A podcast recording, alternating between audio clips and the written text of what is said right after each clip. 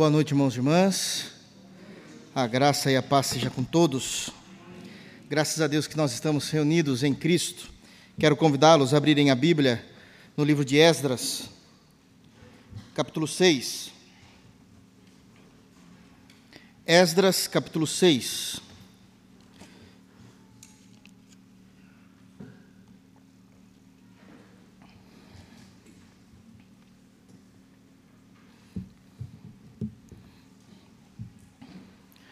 Nossa leitura será do verso de número 16 a 22. Com a graça de Deus, permitindo o tempo, nós iremos conseguir avançar e caminhar mais essa perícope do texto. Então, Esdras, capítulo 6, do verso 16 até o verso de número 22. Amém? Todos abriram? Podemos ler? Eu peço que após a leitura todos mantenham a Bíblia aberta para que nós possamos expor e acompanhar o texto bíblico.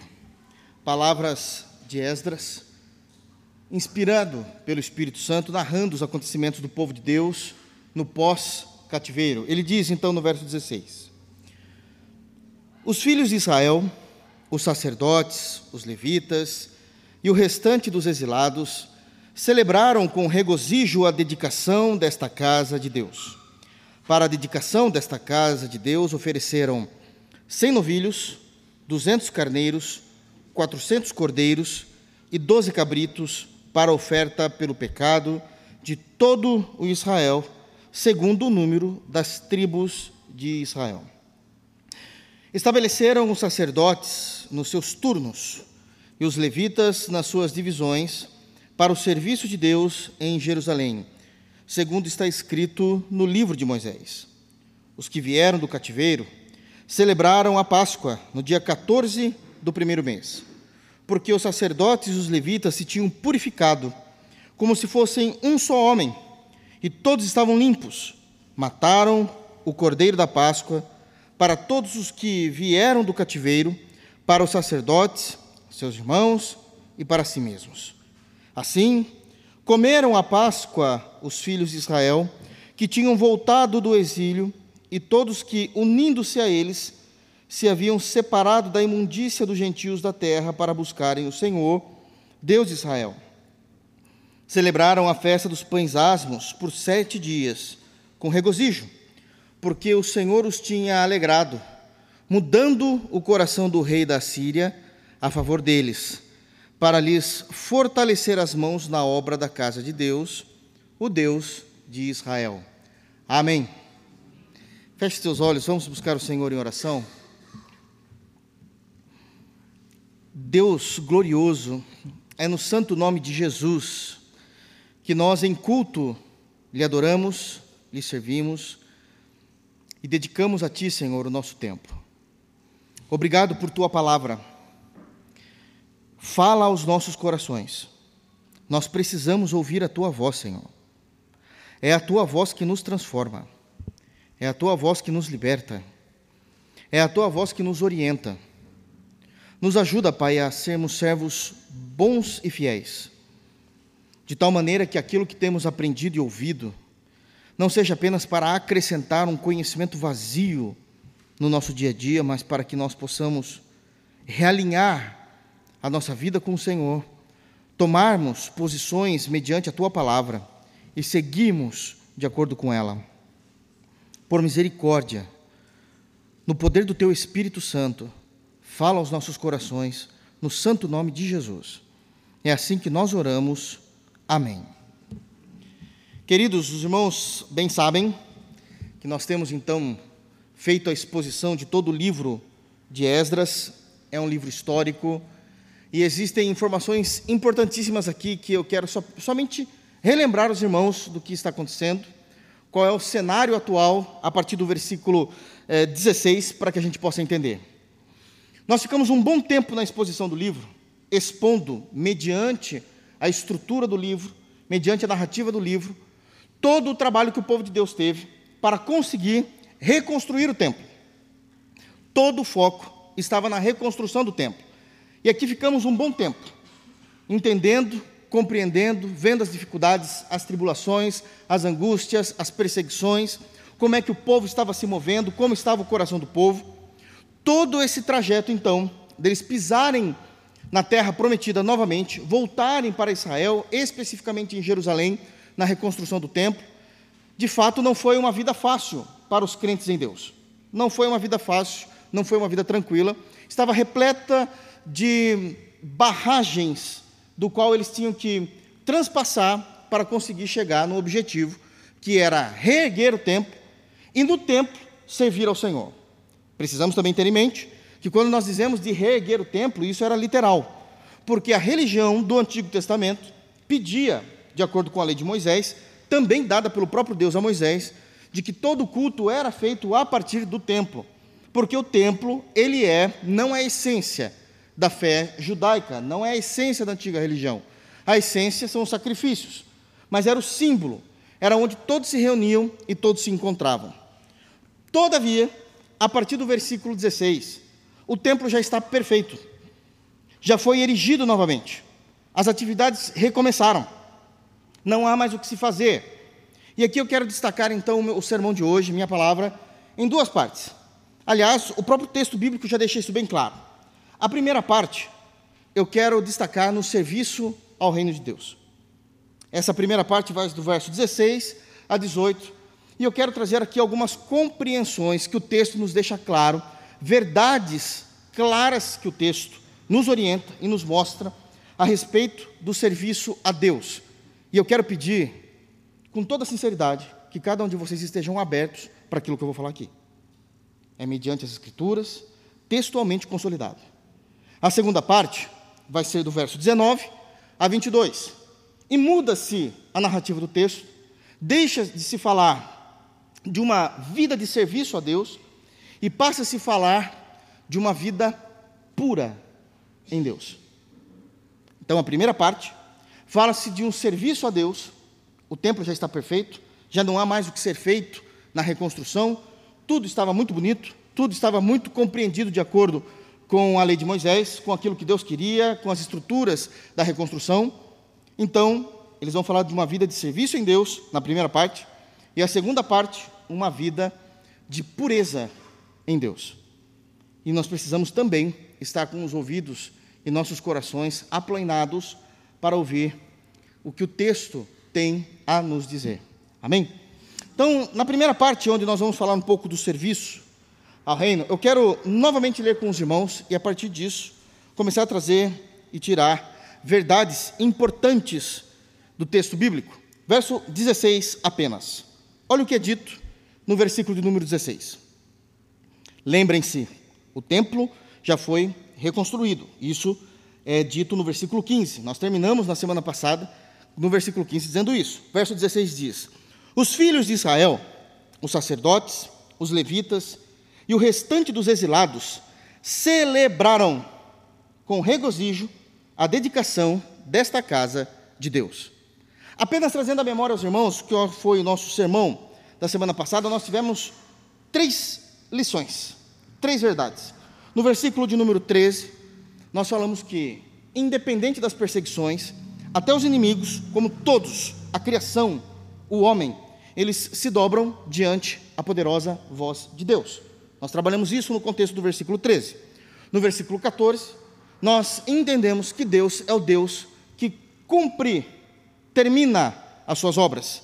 E no versículo de número 15, entendemos que Deus, ele de fato é um Deus que termina as suas obras, mas existe a necessidade de existir a perseverança, a perseverança numa firmeza bíblica, na fé cristã, na fé em Deus. Porque foram seis anos, e nós falamos aqui dos últimos seis anos da reconstrução do templo e como foi difícil isso. Tudo está bonito, tudo está perfeito, terminada a obra, e aqui começa já de imediato o serviço ao reino, no versículo de número 16. E eu quero destacar aqui, no versículo 16 em específico, uma verdade. E eu quero, dentro dessa primeira verdade, trazer três pontos importantes para entendermos essa verdade. A verdade que eu quero trazer aqui, que o texto nos deixa claro, quando diz que os filhos de Israel, os sacerdotes, os levitas e o restante dos exilados celebraram com regozijo a dedicação desta casa de Deus, nós entendemos que Deus é glorificado em nossa dedicação. Deus é glorificado em nossa dedicação a Ele. E eu quero destacar aqui três pontos importantes do que esse texto está nos dizendo. O texto ele deixa claro no versículo 16 que havia uma motivação. Se nós lemos rapidamente, o final do versículo diz que todos estavam celebrando com regozijo. Existia uma celebração, era um momento específico para se fazer, onde todos se reuniram para celebrar, para se alegrar, para agradecer a Deus por tudo aquilo que ele estava fazendo pelo seu povo novamente. Mas existe uma motivação no coração. Existe a alegria o regozijo. E aqui eu preciso destacar alguns pontos importantes, históricos desse acontecimento. Se nós nos lembrarmos do texto bíblico, se nós voltarmos, e peço que rapidamente os irmãos voltem para o capítulo 3, quando foram colocados os fundamentos do templo, pela primeira vez na sua reconstrução, capítulo 3, versículo de número 12, é dito o seguinte: nós já falamos sobre esse texto no versículo 12. Olha o que é dito, capítulo 3, versículo 12. Porém, muitos dos sacerdotes e levitas e cabeças de famílias, já idosos, que viram a primeira casa antes de ser destruída por Babilônia. Ok, irmãos? Então nós estamos falando naquele momento em que aconteceria a invasão babilônica, que nós sempre temos falado, e ficariam ali presos por 70 anos.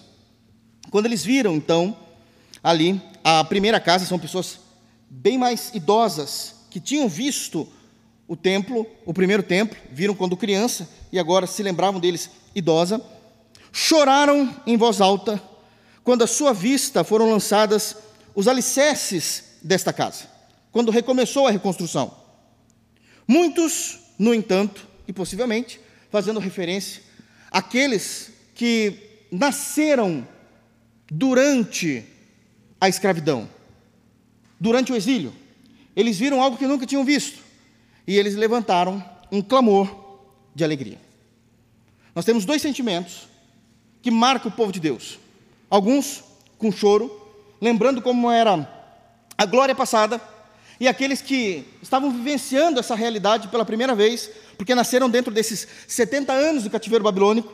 Deus os liberta, traz de volta a Jerusalém, começa esse posto, ah, os alicerces do templo, e eles se alegram e isso perpassa, voltando agora para o texto, no versículo 16, dizendo que então existiu, após a conclusão desse tempo, uma celebração com alegria, e aqui nós precisamos então entender o primeiro ponto, de como é que Deus é glorificado na nossa dedicação. É que a vida em Deus, ela é, de fato, vivida em intensidade e vivacidade. E isso é um ponto importante daquilo que o texto está nos dizendo.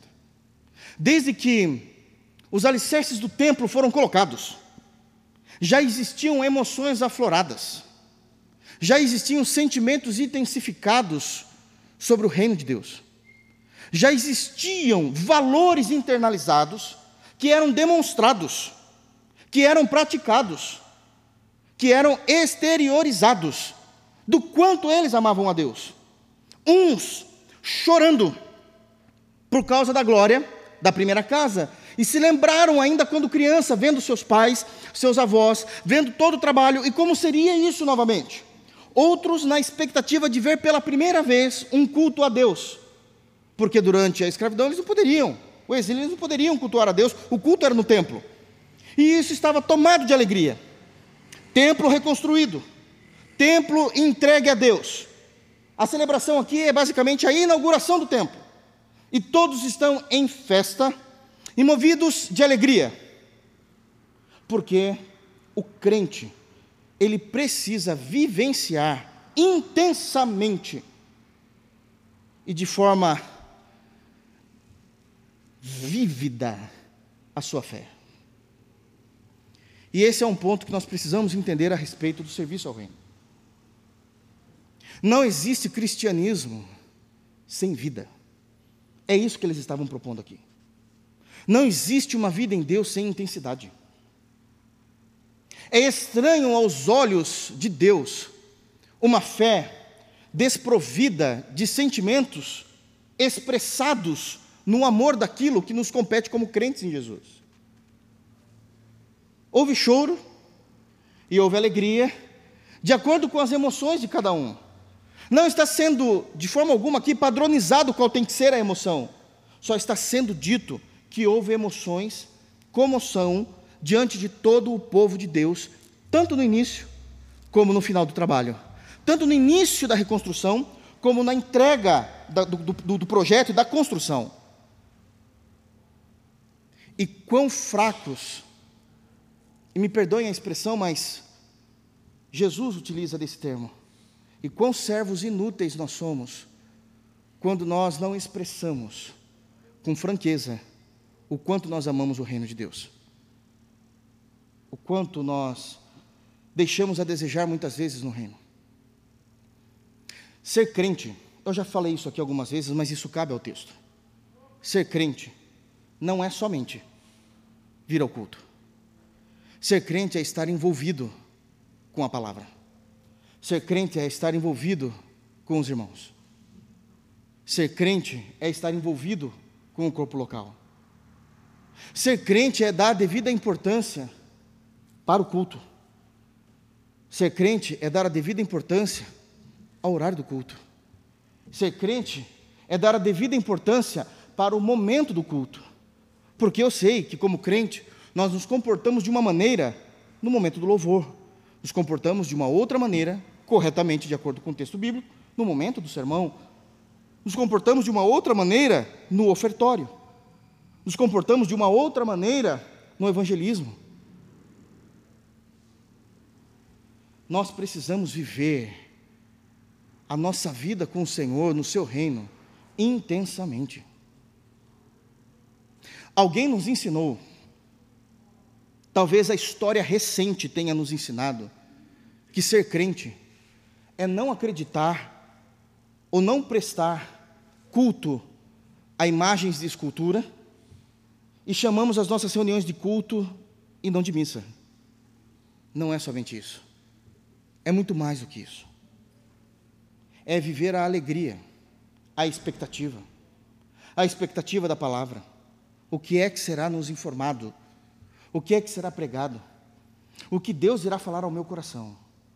Como está o meu dia hoje para eu prestar um louvor digno ao Senhor quando nós nos reunimos em culto? Nós precisamos entender que o culto a Deus é solene e cada culto é uma celebração. Nós celebramos.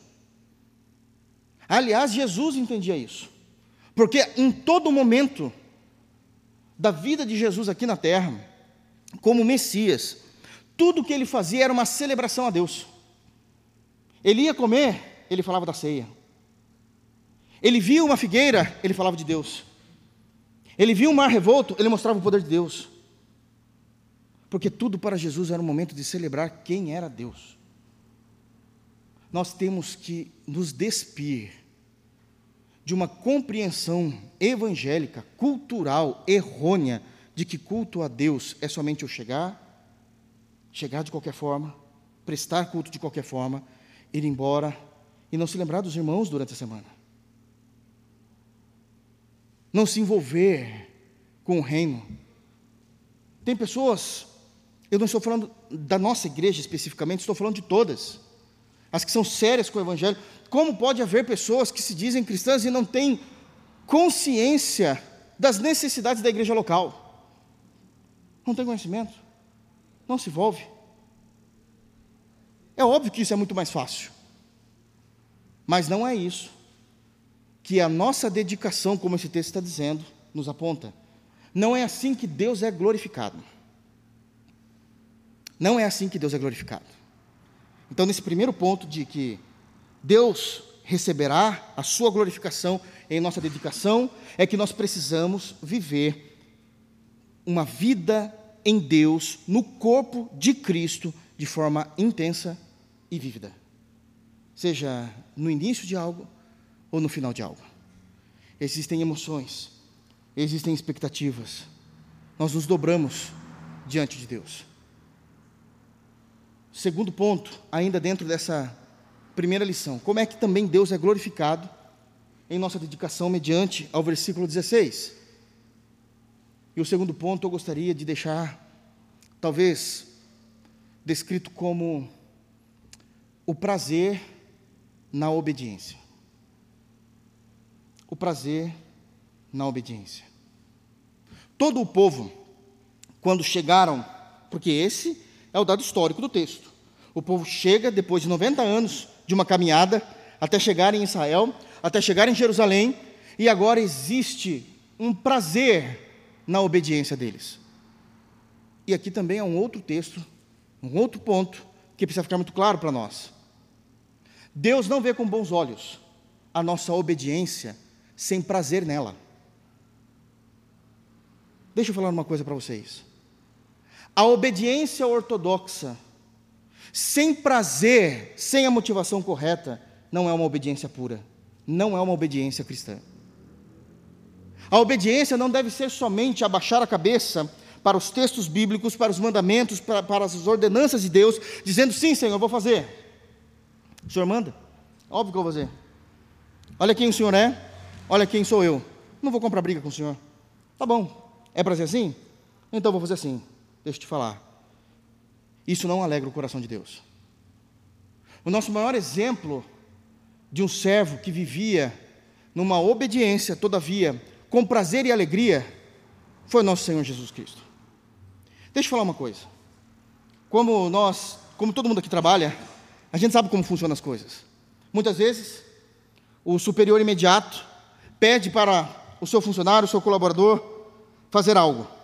E muitas das vezes o colaborador não concorda. Fala, não concordo com essa atitude, não concordo com essa decisão, mas eu vou fazer. Eu preciso fazer. Existe uma hierarquia no trabalho, eu entendo essa hierarquia e vou fazer porque o supervisor, o superior, o gerente, seja quem for, o diretor, está pedindo. Mas eu não faria assim. Ou então, eu nem faria isso, mas nós fazemos. A gente se identifica muito com isso.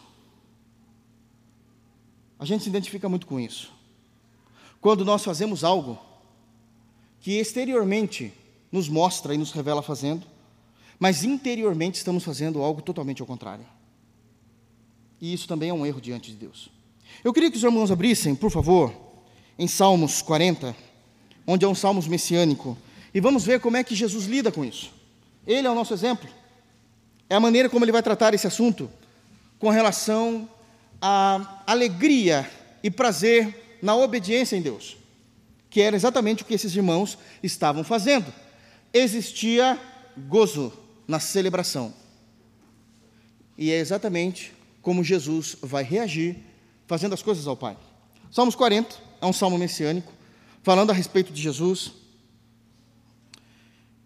e no versículo, a partir do versículo 6, eu quero falar o versículo 8, mas a partir do versículo 6 para o contexto correto, nós vamos entender qual é a visão e como Jesus já tinha compreendido a vontade de Deus específica nesses assuntos.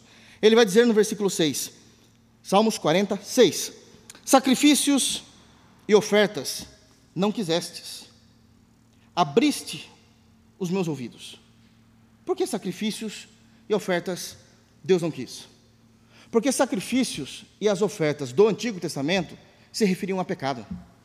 Óbvio que Deus não quer. Deus quer que nós sejamos direito diante dele.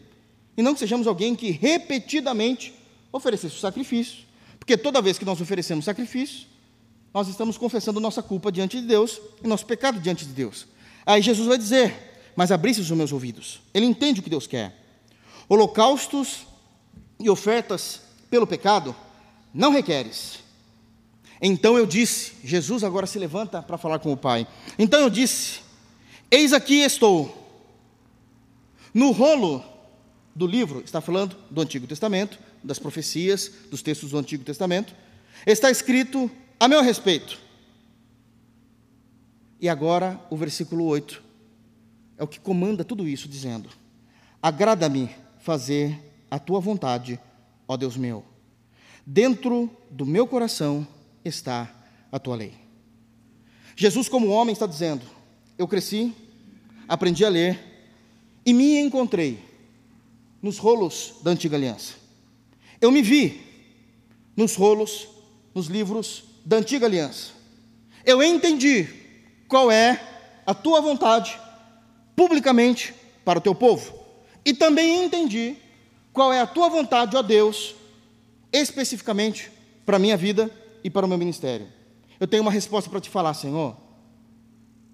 Eu amo te servir da maneira como o Senhor quer. Eu não estou obedecendo simplesmente porque estou me submetendo a quem o Senhor é. De fato, eu me submeto. Mas há prazer na obediência. Há prazer em realizar a tua vontade. A tua palavra não está somente na minha mente. A tua palavra está no meu coração. Jesus fez isso. Prazer na obediência. É por isso que eles estavam celebrando com alegria. Não era só cumprindo o mandamento. Deus falou no Antigo Testamento que tem que ter um templo, então vamos fazer o templo, fazer o quê? Deus quer esse bendito templo.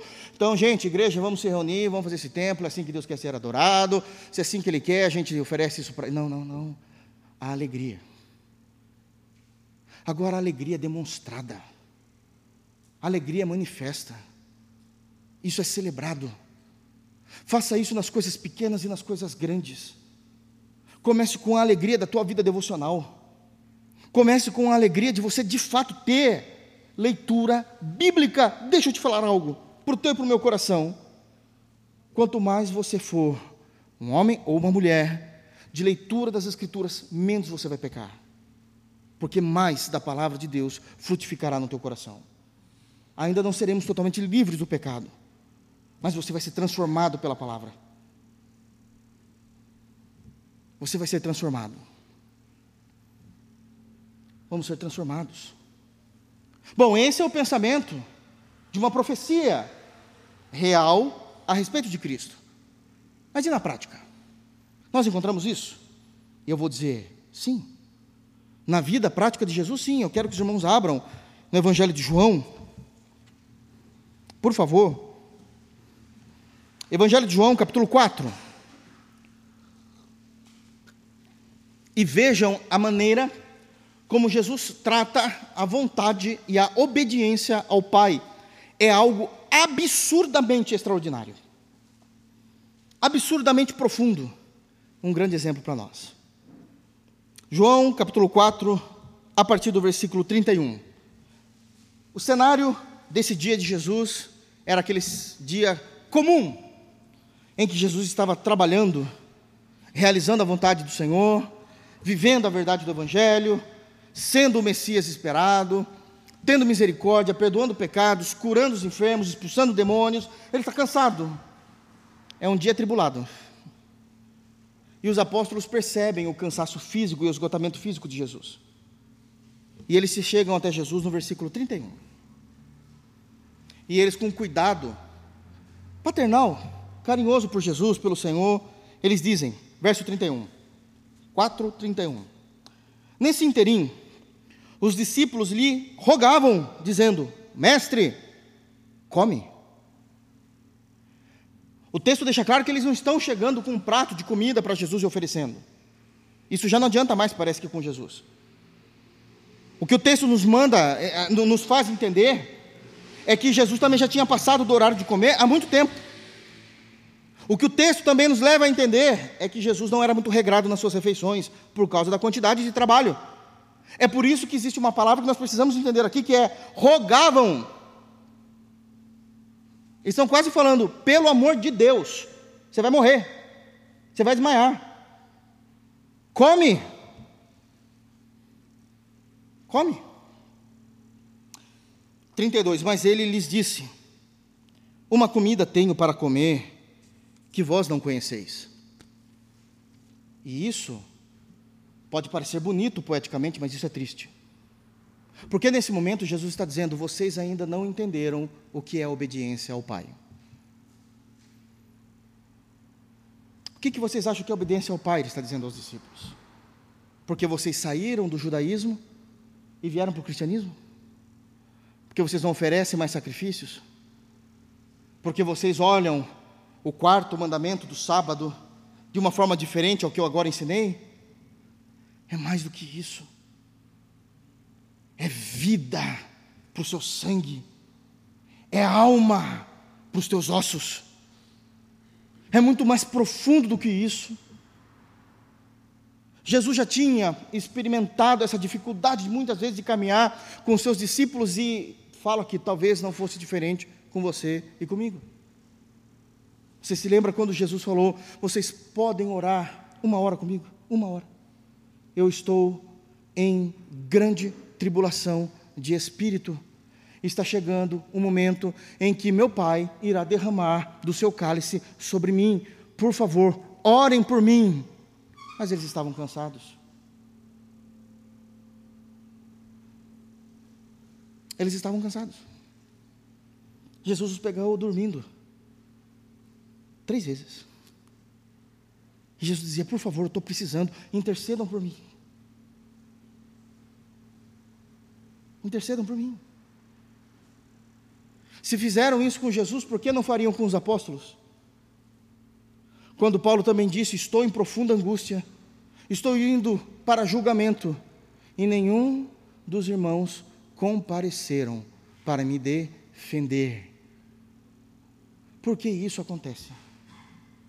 Porque a gente não descobriu a seriedade do que é servir ao Senhor. A gente ainda não caminhou na profecia de Ezequiel como novos crentes em Jesus, e muitas vezes queremos molhar somente os nossos tornozelos, os nossos pés. Talvez você e eu nunca tenhamos chegado ainda à cintura, e muito menos a nadando abraçadas no rio do Espírito. Bom, e por que não, pastor? Porque talvez isso não nos alegre.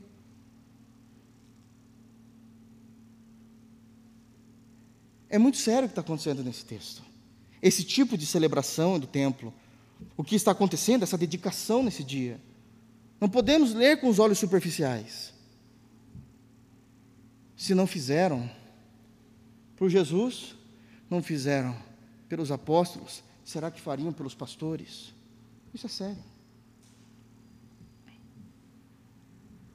Isso é muito sério. Então ele vai mostrar essa comida, e no versículo 33 ah, vem a resposta: Diziam então os discípulos uns aos outros: Ter-lhe-ia, porventura, alguém, alguém trazido o que comer? E geralmente essas respostas devem nos machucar. Porque todas as vezes que Jesus começa a falar de profundezas ou de coisas altas espirituais, sempre as respostas são as mais superficiais, porque parece que a gente tem dificuldade para acompanhar uma vida com Jesus. Quando Jesus também falou a Nicodemos, é necessário vos nascer de novo. Nicodemos não era uma pessoa leiga. Ele era um dos principais do sinédrio, ele era instruído. E ele vem com uma zombaria, dizendo: Então o senhor está dizendo que eu preciso voltar para o ventre da minha mãe? Isso não é uma resposta de alguém que realmente está tentando saber alguma coisa, é a resposta de alguém que está zombando, ele é alguém que conhece a lei. E agora os discípulos não conseguem acompanhar o raciocínio de Jesus. E não achem que a gente talvez conseguisse com o padrão de vida de oração, de entrega, de dedicação a Deus. Quando Jesus apareceu andando sobre o mar revolto, os discípulos não creram. Quando Jesus falou para Pedro: Vamos caminhando, Pedro falou: Me coloca de volta no barco. E sempre é Jesus que tem que se rebaixar, dizendo: Eu sei, eu entendo, isso daqui é muito alto para você ainda, não tem problema, eu creio que um dia você vai ser um crente melhor, e foi mesmo. É, só vemos as cartas de Pedro, mas por hora eu entro no barco com você e a gente vai da sua maneira, porque da minha você não está conseguindo alcançar ainda. Só que quantos anos? Quantos anos ainda será necessário amarmos a Deus com todo o nosso coração? A pergunta é: alguém trouxe alguma quentinha para o Senhor?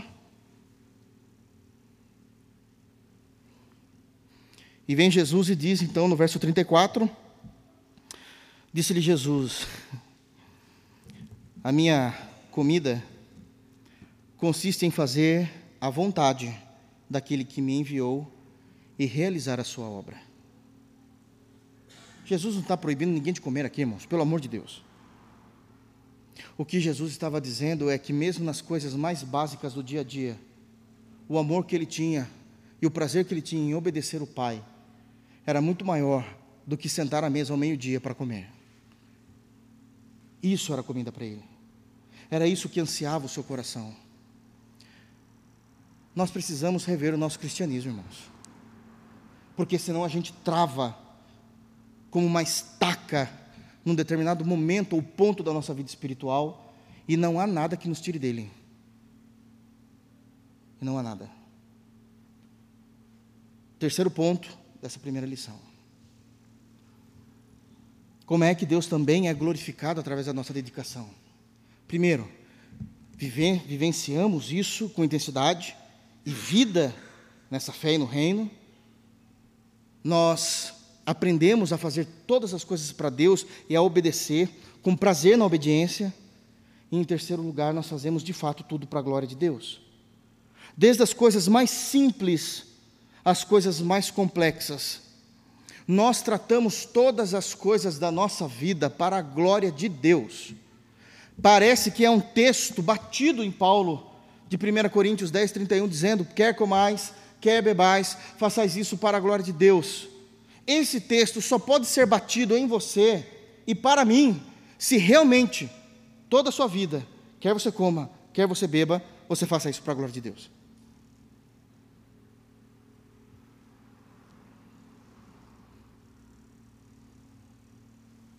Deus é glorificado na sua vida. Você tem certeza disso? É doutrina. Já ouviu alguém dizer que doutrina é o que separa moleques de homens? E eu acho que é verdade isso. Porque isso é muito sério. Quando nós lemos, então, voltando para Esdras, capítulo 6, quando nós lemos o versículo 13, os filhos de Israel, os sacerdotes, os levitas, agora olhem com essa visão, todo filho de Israel, todo Israel, todos os sacerdotes, todos os levitas, o restante dos exilados celebraram com regozijo a dedicação desta casa a Deus. Como é que eles dedicavam isso? Com intensidade, com vida naquilo que eles criam. Eles acompanharam todo o processo. Havia choro, havia alegria, havia movimentação. Todos estavam reunidos. Havia prazer na obediência, assim como Jesus nos ensina nos Salmos 40 e como ele demonstra em João 4:34. Eles faziam tudo para a glória de Deus, enfrentando inclusive os reis e os governadores, porque os dois profetas daquele período, tanto Ageu, chegavam e diziam: continuem, continuem. E eles continuavam. Continuavam. Eu, alguns anos atrás, isso é cabível aqui também. Eu não ia falar, mas eu quero falar. Para o crescimento da igreja. Alguns, alguns anos atrás, eu comecei a acompanhar, propositalmente, tá, irmãos? Propositalmente, os cultos muçulmanos. Eu queria, de fato, entender a liturgia. Confesso que a liturgia, ela não me chamou tanto a atenção o que mais me chamou a atenção foi a obediência dos muçulmanos. Você acha que enquanto o líder religioso está falando, há alguém andando na igreja? Ou na mesquita?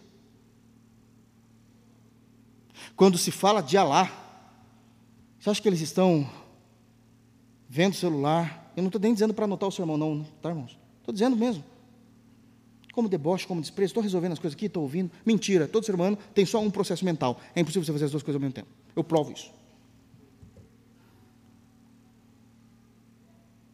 Então, você vê que todos eles nunca esquecem, eu não sei se esse é o nome, vou falar aqui de forma aportuguesada, nenhum deles esquecem seus tapetinhos, porque eles não sentam em cadeiras. Eles se sentam no chão, sobre os seus tapetes, que são individuais, e se prostram com a cabeça em terra diante de Alá.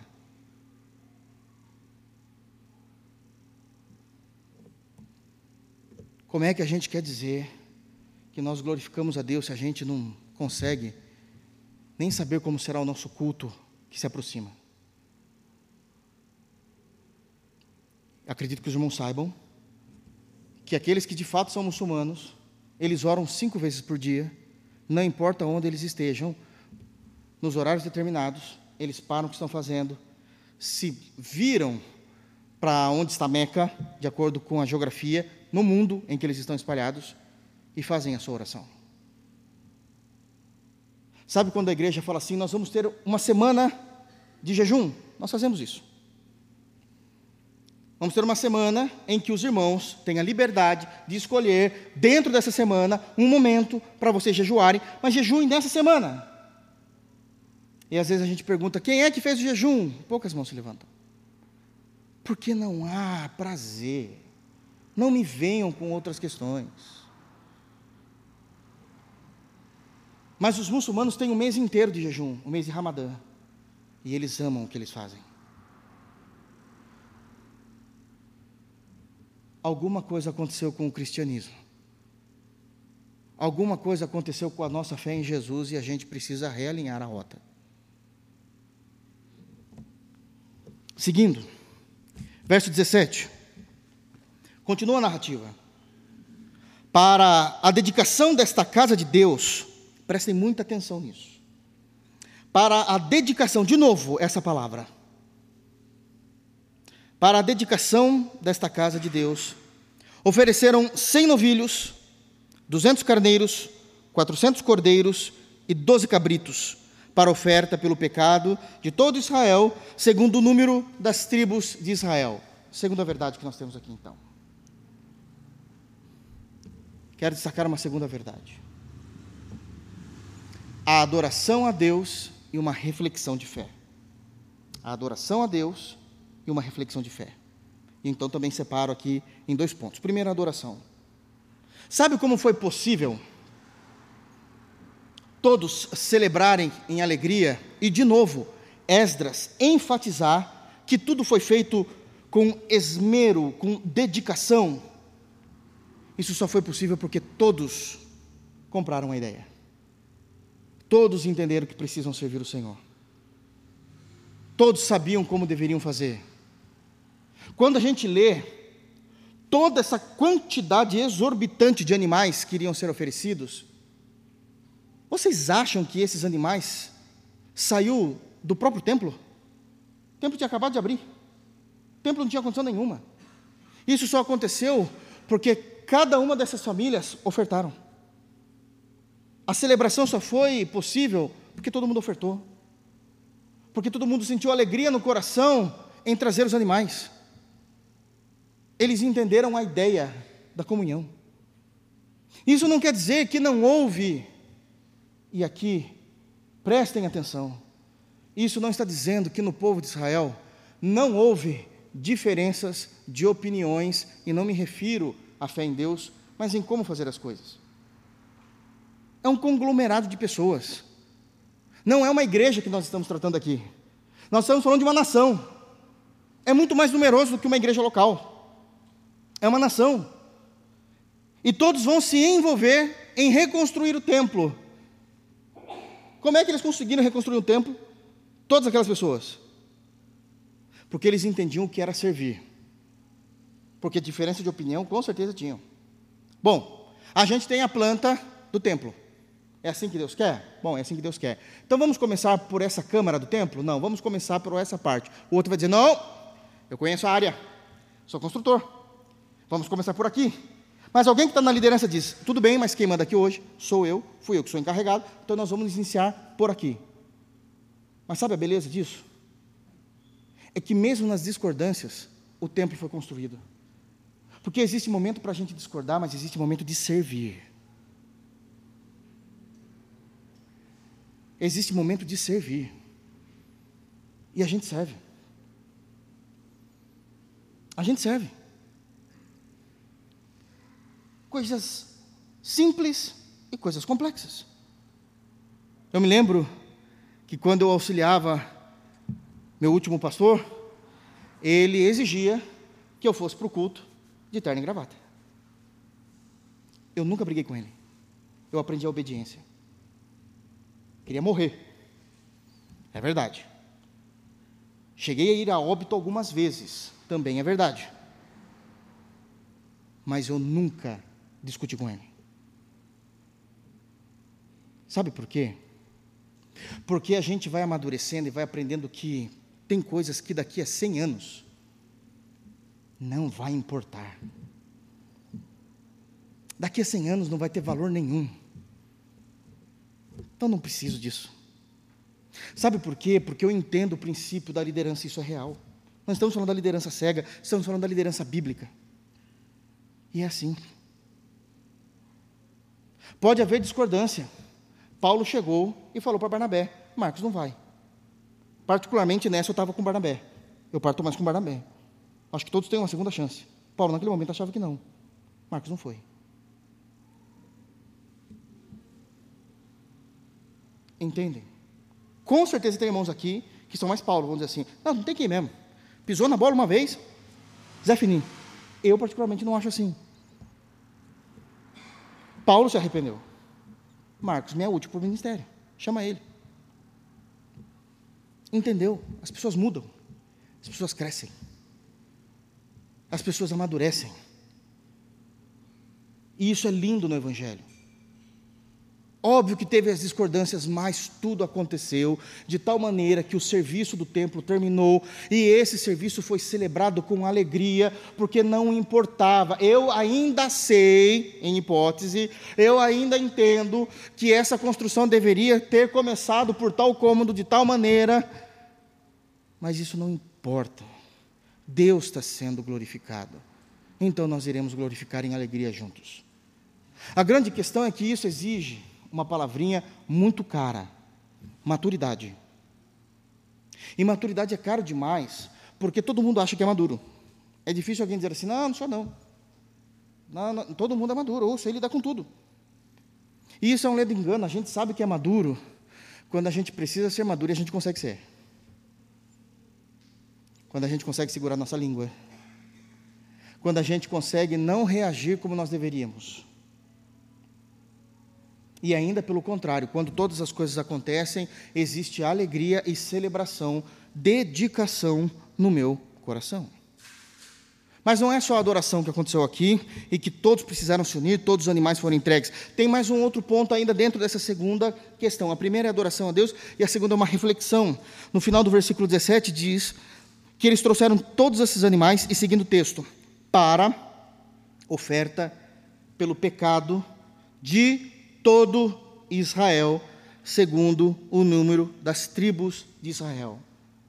A reflexão da fé. Deixa eu explicar o que está acontecendo aqui. 70 anos no cativeiro é muito ruim, não discutimos isso, mas ainda vemos a misericórdia de Deus. Por quê? porque eles não foram mortos.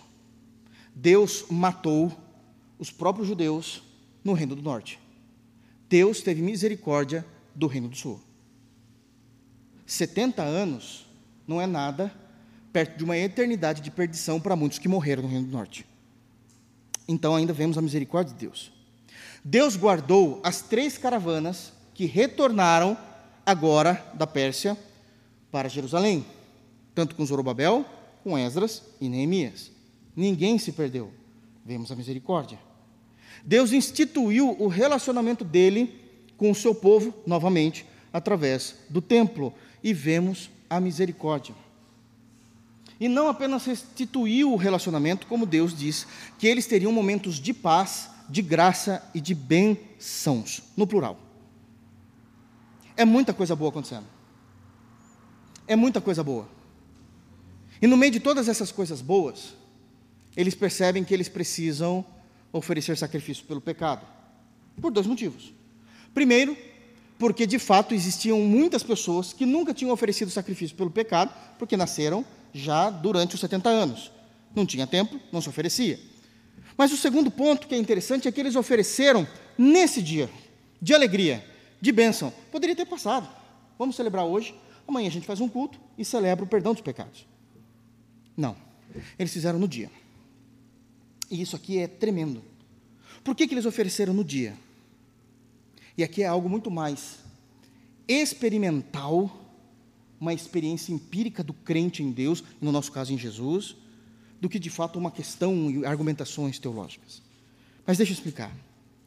Possivelmente você e eu já algumas vezes já recebemos bênçãos da parte de Deus, e agora falo até no plural, que a gente consegue contar essas bênçãos de tudo que tem acontecido de forma sequencial nos dedos e preenche as mãos. E a gente está naquele momento de tanta alegria que o nosso coração parece que vai sair do peito. E a gente começa a nem acreditar como é que Deus é tão bom. E no meio de tanta graça, bondade e verdade, que o nosso coração está explodindo de felicidade, em algum momento você vai da felicidade para a tristeza em um segundo, porque você diz: Senhor, tudo isso é maravilhoso, mas eu não sou digno e a nossa indignidade dói.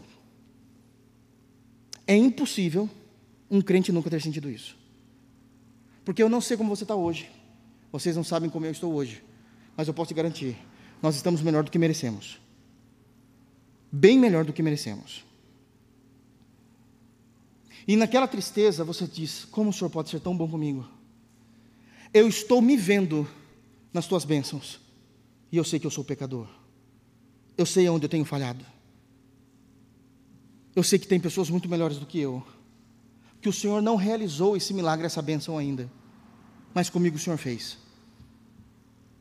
A tua graça me alcançou. E não estou falando de salvação, não. Estou falando de bênçãos. E nas bênçãos e no amor de Deus, nós somos constrangidos. É isso que o apóstolo Paulo fala. Que o amor de Cristo nos constrange.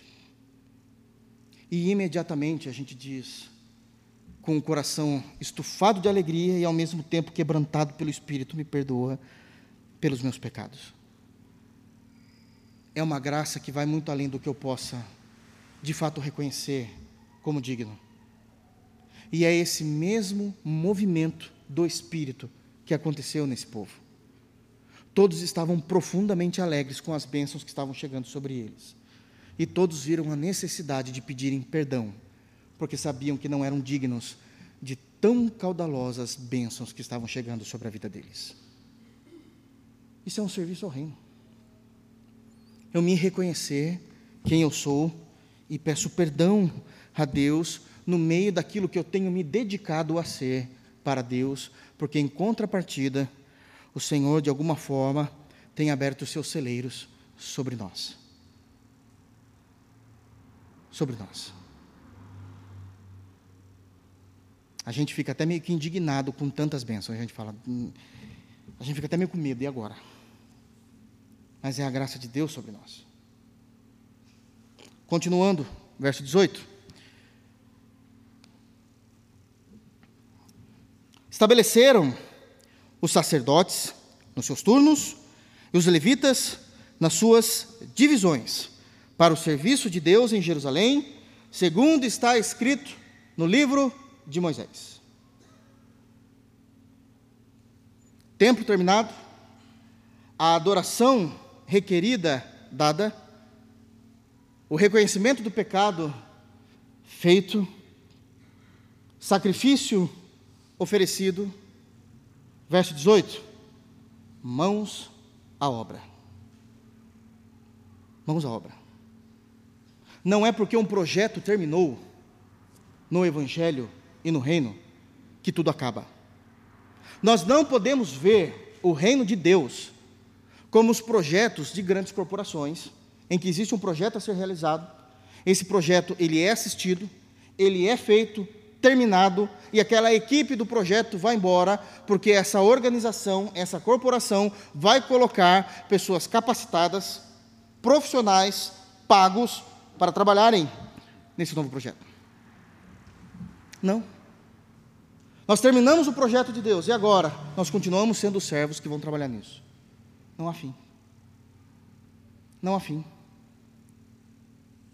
Dois, três dias atrás, os sacerdotes estavam assentando tijolo.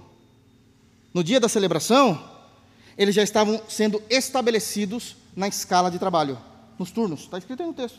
Estabeleceram os sacerdotes nos seus turnos. É a famosa escala. Estavam escalados. E não apenas isso. E os levitas nas suas divisões, os levitas nos seus setores dentro do templo. E a gente trabalha como bons servos. Nós não iremos pagar as pessoas para fazerem aquilo que é de Deus. Nós mesmos entendemos, temos prazer na obediência, obedecemos, prestamos o culto, termina aquilo que foi discutido em assembleia e agora a gente trabalha ainda. E ainda a gente continua trabalhando. E como é que a gente trabalha? Bom, diz o texto no final do versículo 18: para o serviço de Deus em Jerusalém, segundo está escrito no livro de Moisés. Nós trabalhamos para Deus e de acordo com as normas das Escrituras Sagradas. Bom, mas até quando isso? Meu irmão, tem muito trabalho. É até o final da vida. E quando a gente se for desse mundo, a próxima geração continua o que eles começaram. Por que, que parece que as coisas não fluem tão corretinho dessa vez? Que, que justo na nossa vez as coisas parecem que é meio difícil? Talvez é porque a gente não entendeu o que a geração anterior estava fazendo e a gente começou a querer fazer tudo novo. E não deu muito certo. Nós precisamos voltar ao velho e bom Evangelho de Jesus Cristo. Isso é importantíssimo. E aqui se encerra a parte do serviço ao reino. Eu quero dar início, tenho algum tempo ainda, para entender agora uma vida pura em Deus. Termina-se e começa a ser tratado agora questões de pureza. Verso 19. Começa então a celebração da Páscoa. No mesmo dia, os que vieram do cativeiro celebraram a Páscoa no dia 14 do primeiro mês. Os que vieram do cativeiro, ou seja, todo esse povo que retornou, celebraram a Páscoa no dia 14 do primeiro mês. E aqui nós temos então uma quarta verdade importantíssima. Agora focando na vida, que é uma vida na aliança de Deus. Uma vida inserida na aliança de Deus. A ênfase que Esdras vai trazer no texto a respeito da Páscoa é porque isso era necessário. A Páscoa era o simbolismo da aliança que se existiu no Antigo Testamento e um pré-anúncio da aliança que iria se existir na nova e eterna aliança, no Novo Testamento. A Páscoa não está se falando ou se referindo aqui somente à libertação do povo do Egito. Se não fosse do Egito, seria de qualquer outra nação. O foco não é o Egito. O foco não é necessariamente as nações. O foco é como a última praga trabalhou. A décima praga era o próprio Deus exterminando o exército inimigo, onde o anjo da morte iria passar e iria destruir todos os primogênitos do Egito, desde homens, seres humanos, como de animais.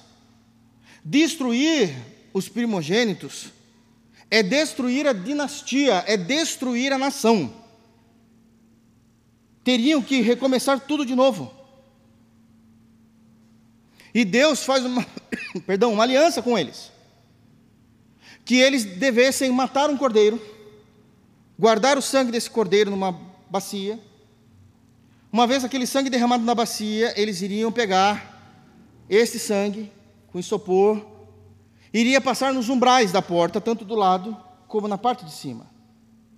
E quando o anjo da morte passasse, por ordem de Jeová Deus e vissem aquele sangue, ele pularia, passaria por cima, da onde vem a palavra Páscoa, passagem, Pesach, no hebraico. Passaria por cima, não executando o juízo de Deus, mas guardando o povo de Deus.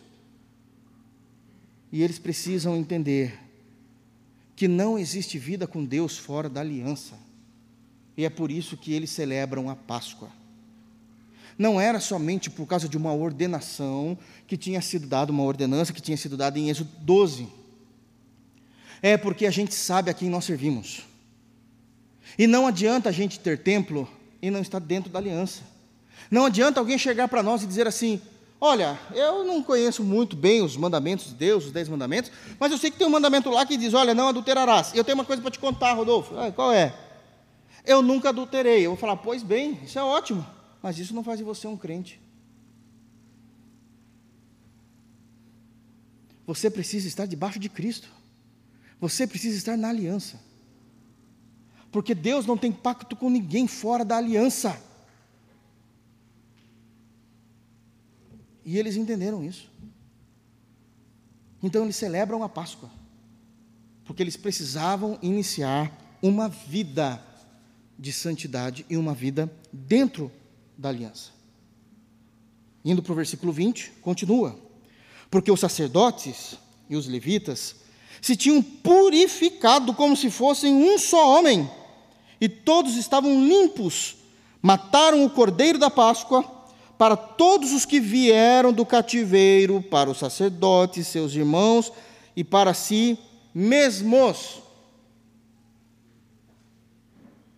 Enquanto que no verso 19 é destacado uma vida na aliança, o versículo 20, ainda falando de vida com Deus, está destacando uma vida que ama a pureza. Porque o texto é claro em dizer que os líderes religiosos da época, os sacerdotes, como os levitas, eles se purificaram como um só homem. Isso significa que eles amavam tanto a pureza, que eles fizeram tudo isso, essa, esse ritual de purificação, no único dia, ninguém titubeou, ninguém reclamou, todos se colocaram debaixo da lei de Moisés, naquele período, para cumprir a lei. Esse era o correto.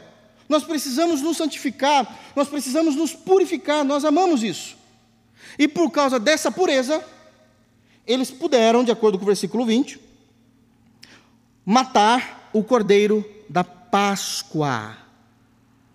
E ao matar o cordeiro da Páscoa, significa que eles estavam matando os cordeiros para todos os homens, todos os homens que vieram do cativeiro sejam eles sacerdotes, como eles já tinham feito, seus irmãos, ou para si mesmos.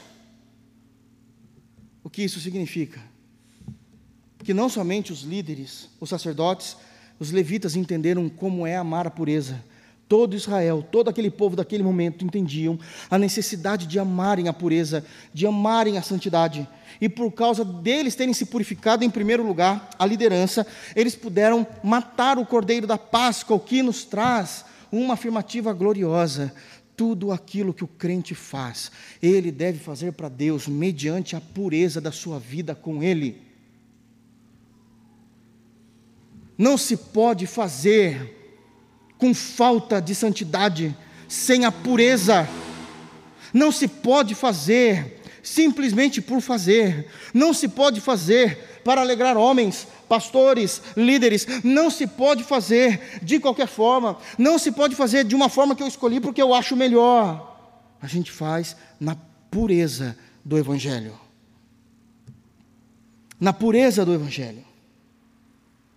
Nosso maior exemplo de pureza, Jesus, em João capítulo 8, ele faz uma pergunta que ninguém mais no mundo pode fazer ele faz diante dos seus discípulos que andavam, conheciam Jesus intimamente, e também faz isso diante dos seus opositores.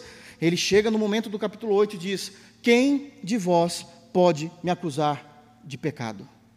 Só um.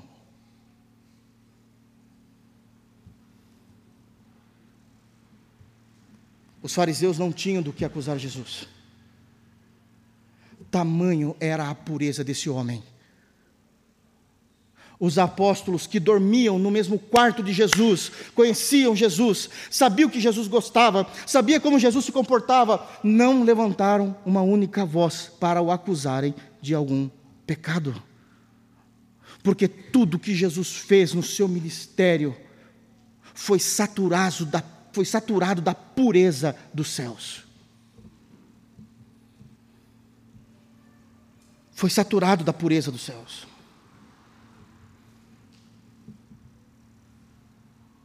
Versículo 19. Notoriamente nos diz de uma vida na aliança. Versículo 20. Uma vida que ama a pureza. Versículo 21. Assim comeram a Páscoa os filhos de Israel que tinham voltado do exílio e todos os que, unindo-se a eles, se haviam separado da imundícia dos gentios da terra para buscarem o Senhor Deus de Israel.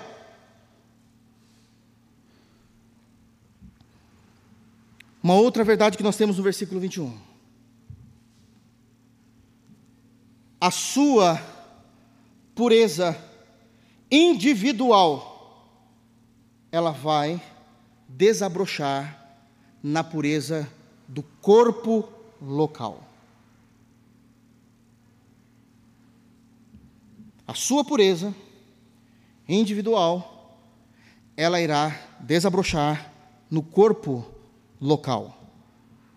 O verso 21 diz que todos os filhos de Israel que tinham voltado do exílio, todo o povo, as três caravanas, todos eles comeram do cordeiro da Páscoa. Hoje nós não celebramos mais a Páscoa. Isso foi substituído pela ceia. Também com notória pureza, essa ordenança deve ser realizada por nós porque eles haviam se separado da imundícia dos pagãos, das outras gentes, daqueles que não conheciam a Deus. Trazendo isso para nós. A tua vida de santidade, a tua vida de pureza individual, era é extremamente necessária. É pela sua vida de santidade e pureza que você vai ter relacionamento com Deus, vida com Deus, ser cheio do Espírito Santo, ter mudança de vida consistente com Jesus, mas não para por aí. Toda essa pureza, toda essa santidade vai desabrochar no corpo local. O corpo local, a igreja local, só pode ser santa se você no seu quarto é santo. A igreja local só pode ser pura se você tem momentos de pureza para com Deus. Eu sei que é uma vida de pureza, mas eu me refiro a momentos em que você destaca do dia para você ter vida com Deus. Não basta apenas reclamar que a igreja muitas vezes é impura, que a igreja muitas vezes não entende, que a igreja muitas vezes não faz. Você é puro, você é santo, você tem tido uma vida íntima diária de pureza, porque a sua pureza é que faz a igreja, o corpo local, ser santo. Vai desabrochar no povo de Deus vai desabrochar no povo de Deus, onde individualmente, em suas casas, eles haviam se separado da imundícia dos gentios para buscarem o Senhor, o Deus da nação de Israel, em comunidade. 22. E último. Celebraram a festa dos pães asmos por sete dias. De novo, de novo é falado, com regozijo com alegria, com gozo, porque o Senhor os tinha alegrado, mudando o coração do rei da Síria a favor deles, para lhes fortalecer as mãos na obra da casa de Deus, o Deus de Israel. Em último lugar, é Deus que provê os recursos para uma vida santa e piedosa.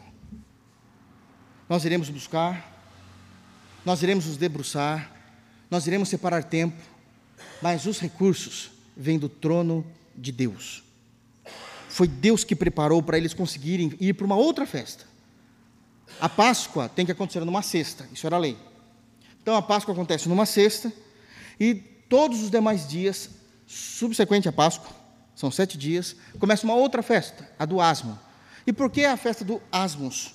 Asmos é sem fermento, a ideia de que não havia nada que viesse contaminar a massa. O fermento contamina porque faz crescer a massa, só uma figura de linguagem. Então o fermento tem uma compreensão no Antigo Testamento de pecado, e eles conseguiram vivenciar a festa dos pães asmos, vivendo uma vida santa, pura, mas isso só foi possível porque Deus já tinha mudado o coração do rei, Deus tinha assistido, Deus tinha fortalecido a mão, as habilidades, o ministério deles, Deus tinha feito tudo isso para que Deus fosse servido. Onde vemos isso? No Novo Testamento. E nós terminamos. Segunda de Pedro, capítulo 1. Segunda de Pedro, capítulo 1, versículos 3 e 4. E encerramos. Segunda de Pedro, capítulo 1, versículos 3 e 4. Aquele Pedro que precisava crescer e não conseguia andar sobre as águas, agora é um teólogo prático, não apenas de sala pastoral com ar-condicionado, mas é de fato um teólogo que traz vida. E ele fala o seguinte da fé cristã. 2 de Pedro 1, 3 e 4. Visto como, falando a respeito de Jesus, pelo seu divino poder, nos têm sido doadas todas as coisas que conduzem à vida e a piedade, pelo conhecimento completo daquele que nos chamou para a sua própria glória e virtude. Jesus nos dá tudo o que é necessário, todas as coisas, para nós, para nos conduzir a uma vida santa e uma vida em piedade.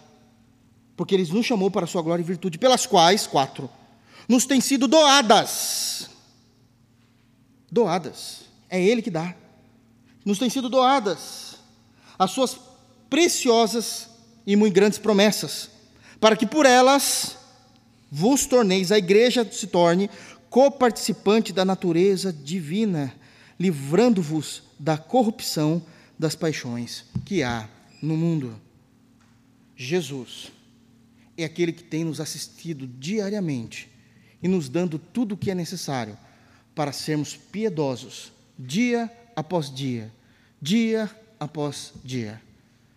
No inglês tem um palavreado que eu acho muito melhor, que é every single day. Ele está dizendo que é realmente todo dia pela manhã o Senhor tem nos doado, tem nos doado tudo o que é necessário para que aquele dia nosso seja um dia em Cristo e com condição de piedade diante de Deus que o Senhor possa guardar os nossos corações, que possamos entender a importância de celebrarmos, de trabalharmos, de vivermos para o reino de Deus, de nos doarmos para o reino de Deus, a importância do culto, a importância do horário, a importância do servir, a importância do louvor, a importância do sermão, a importância do, do ofertório, a importância em detalhes, mas também que possamos entender que a nossa vida precisa estar dentro da aliança, uma vida que ama a pureza, uma vida cuja minha pureza individual vai desabrochar no reino local, uma vida onde sabemos que Jesus é aquele que nos doa todos os recursos para vivermos uma vida diante do Senhor em piedade. Que o Senhor nos abençoe, em nome de Jesus. Vamos ficar de pé?